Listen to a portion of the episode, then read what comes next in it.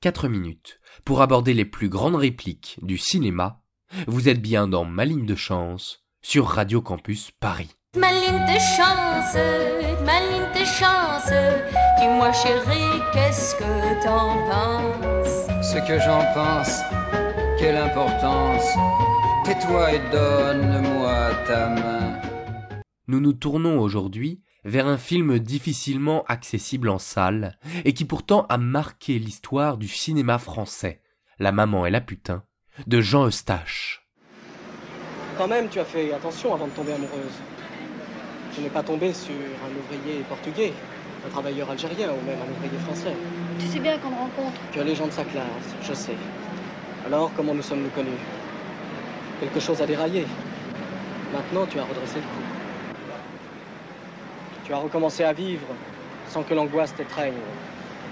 Tu es tranquille. Tu crois que tu te relèves alors que tu t'accoutumes tout doucement à la médiocrité. Après les crises, il faut vite tout oublier, tout effacer. Comme la France après l'occupation, comme la France après mai 68. Tu te relèves comme la France après mai 68. Mon amour. Tu as recommencé à vivre sans que l'angoisse t'étreigne. Parmi les innombrables passages incroyables de la maman et la putain, cette réplique de Jean-Pierre Léo nous a donné à penser. Et voici notre interprétation subjective, bien sûr, de cette trouvaille du scénariste-réalisateur Jean Eustache. Nous sommes au début de l'histoire. Alexandre, alias Jean-Pierre Léo, dans un de ses meilleurs rôles, est dans un café avec Gilberte, alias Isabelle Weingarten, qu'il a quitté pour un autre. Dépité, presque vexé, Alexandre se propose d'analyser l'état d'esprit de son ancienne compagne. C'est l'occasion de sa célèbre réplique.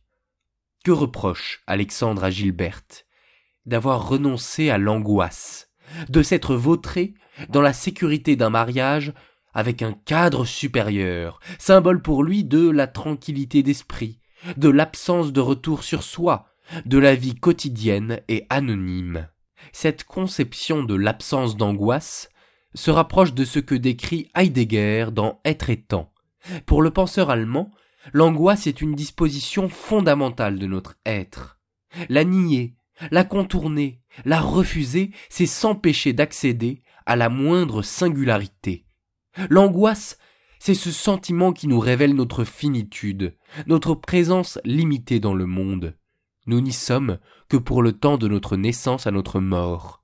Or, ce sentiment de finitude est l'occasion pour nous de nous rendre compte à quel point nous sommes étrangers à nous-mêmes, à quel point nous ne nous comprenons pas.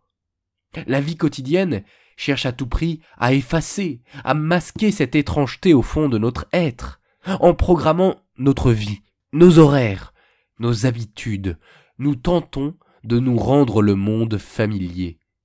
Ce refus de l'angoisse, c'est bien ce que décrit Alexandre de Gilberte. Se précipiter dans la tranquillité, c'est devenir médiocre. Heidegger dirait anonyme. C'est refuser la difficulté d'affronter l'angoisse pour se faire être singulier. Mais il est autre chose de frappant dans cette réplique d'Alexandre.